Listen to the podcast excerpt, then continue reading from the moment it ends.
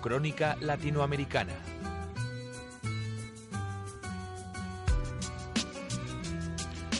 Pues un cambio de voz en el programa y también un cambio de país en este programa. Nos vamos hasta México y saludamos a Héctor Romero de Signus Research. Héctor, muy buenas. Hola. Hola, ¿qué tal? ¿Cómo va todo, Alberto? Pues muy bien, aquí en España. ¿Y México cómo va la cosa? Todo muy bien, muchas gracias. Todo estupendo. Tuvimos eh, para algunos un fin de semana largo, entonces mucha gente está muy contenta por acá. Claro que sí, aquí también nos gustan los fines de semana largos. Es fundamental tener un fin de semana largo de vez en cuando para alegrarnos la vida. Es muy latino, muy latino. Pero creo que también a los de Estados Unidos les gusta, entonces. Ah, se van, vamos, vamos, estamos latinanizando el mundo. No sé si se puede decir esta palabra, pero lo vamos a conseguir al final. ¿eh? Exactamente. Bueno, ¿y los mercados qué tal? ¿Cómo van? Pues mira, eh, para dar un resumen de los mercados en la semana, la semana pasada fue una buena semana para los mercados en América Latina, donde el IPIC de la Bolsa Mexicana de Valores subió 1.91%, lo cual, eh, tras muchas semanas de retrocesos, pues es un buen resultado. Eh, el Bovespa de Brasil tuvo también un excelente, una excelente semana con un 3% de apreciación. El IGPA de Chile 2.23. El Merval de Argentina también un excelente resultado con 3.43%. Y el Ativex que engloba las empresas latinoamericanas que cotizan en España avanzó 2.29%. Aquí lo que vale la pena mencionar es que en general se ve calma en los mercados. De hecho, hay un índice de, de volatilidad que se conoce internacionalmente, se llama VIX, mm. con B de Víctor, eh, que eh, en las últimas semanas ha bajado de nivel porque nosotros estábamos viendo una tendencia a la alza que nos estaba preocupando un poco con algún, por supuesto, con algunos chipotes de volatilidad que no nos preocupan tanto a nosotros, pero sí veíamos una tendencia al alza que afortunadamente nos parece que ya se revirtió. Yo lo que creo es que los mercados alrededor del mundo poco a poco están asimilando el hecho de que la política monetaria se va a tener que restringir porque no hay de otra, no puede haber una política monetaria eh, eh, eh acomodaticia eh, toda la vida porque eso es terrible para, para los fundamentos de la economía global. Entonces, al parecer, los inversionistas están empezando a, descontar eso y pues poco a poco se irán concentrando más bien en los fundamentos de cada uno de los mercados y las empresas donde invierte.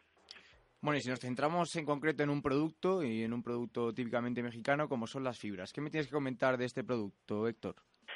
Mira, eh, ya hemos hablado de las fibras anteriormente. Eh, pero este es un producto que ha tenido bastante éxito.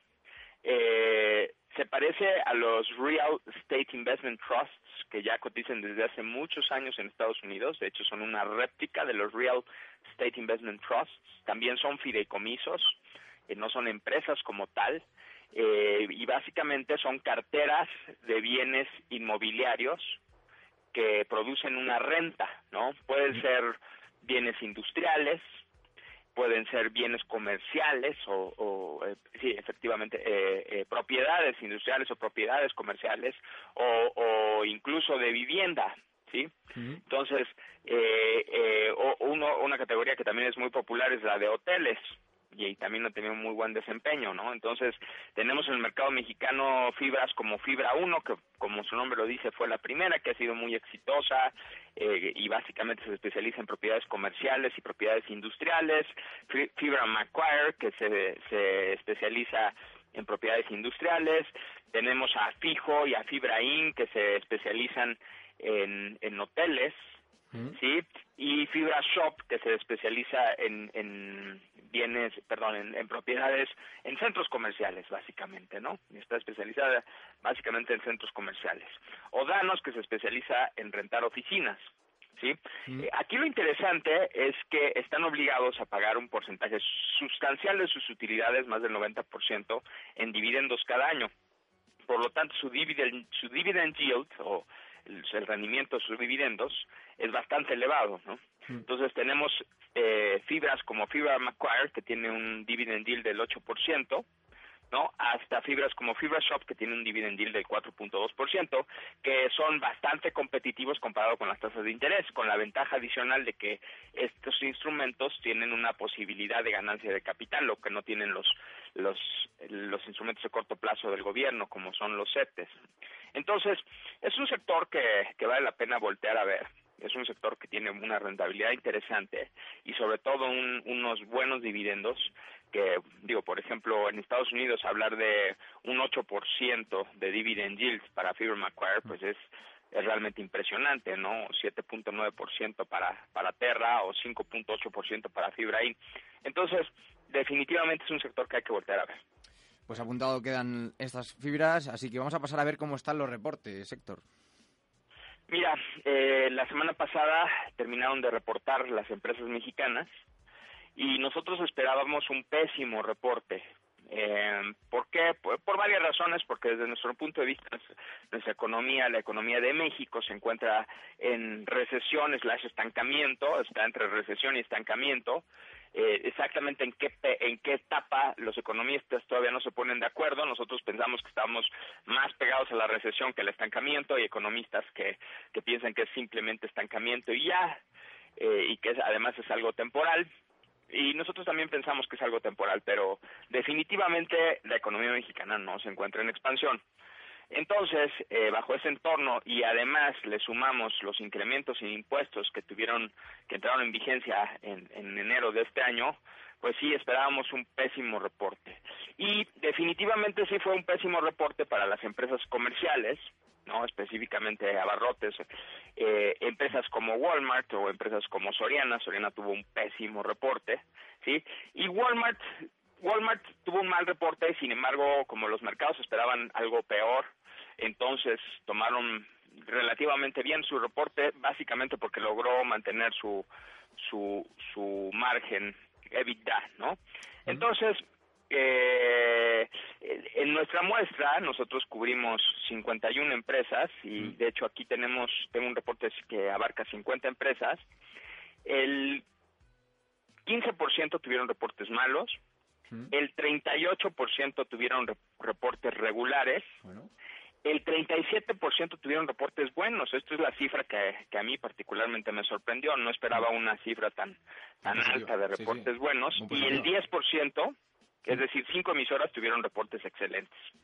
Sí, perdón, eh, eh, me parece que comentaste algo. No, que me parece una cifra muy positiva. A mí esperaba, esperaba sí, algo bueno, peor, eh, si se esperaba un muy mal reporte, tener un 37% de reportes buenos, a mí me parece que fue bastante bueno. Y, y básicamente no se debe al, al, entorno económico, que es bastante malo, como, como ya dijimos, sino a acciones particulares de algunas de las empresas que tuvieron reportes buenos o a que operan en otros mercados, como por ejemplo Gruma tuvo un excelente reporte, eh, y se debe básicamente a sus operaciones internacionales, ¿no?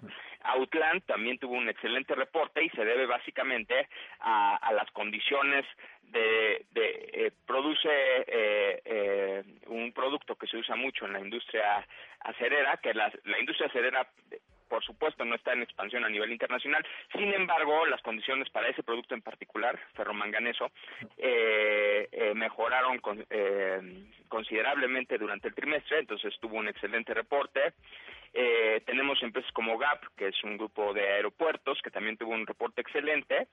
Y bueno, una sorpresa definitivamente fue COF, que es Coca-Cola FEMSA, como su nombre lo dice, se dedican a embotellar y distribuir bebidas gaseosas que definitivamente enfrentaron un impuesto, eh, un incremento, un impuesto muy importante, y sin embargo COF logró eh, transferir los aumentos impositivos directamente al consumidor y además mejorar su operación, lo cual fue impresionante, ¿no? Y eso nos habla de que eh, existe una elasticidad eh, muy muy baja en el consumo de refrescos para la gente en América Latina y especialmente en México el refresco es una parte importante de su dieta eh, sobre todo por la ingesta calórica eh, que le representa. ¿Sí?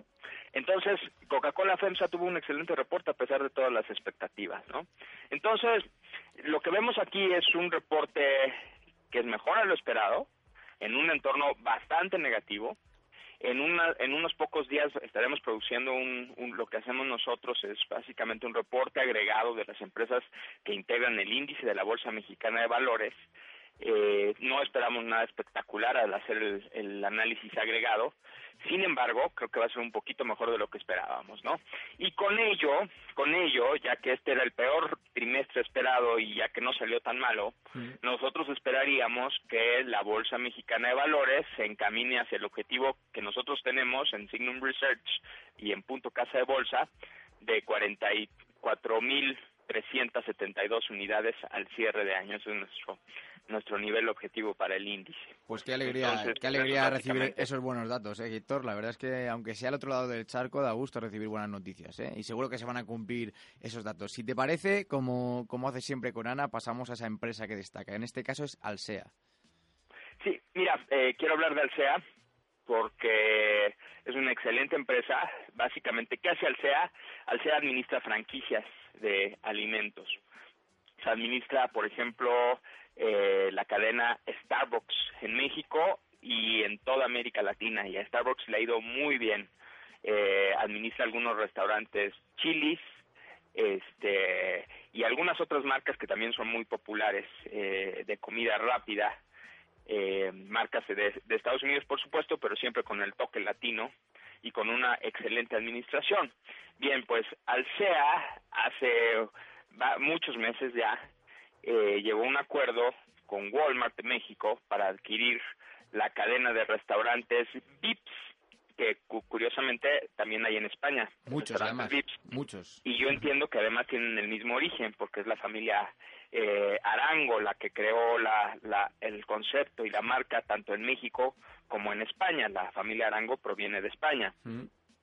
Eh, entonces, esta, esta marca, eh, así como en España, es también muy popular en México, esta marca Vips.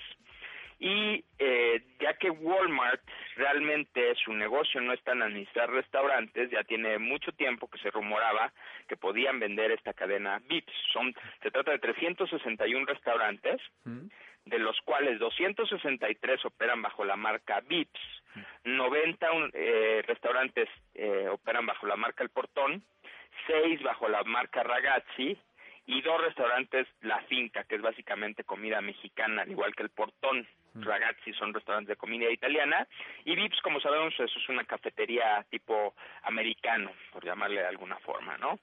Entonces, con esta operación, eh, ah, perdón, la noticia, la noticia es que hoy, bueno, ayer en la noche, la, la Comisión Federal de Competencia Económica, la COFESE, aprobó finalmente la adquisición de VIPs por parte, por parte de Alsea, lo cual desde mi punto de vista es una buena noticia. Pues eh, ¿Por qué?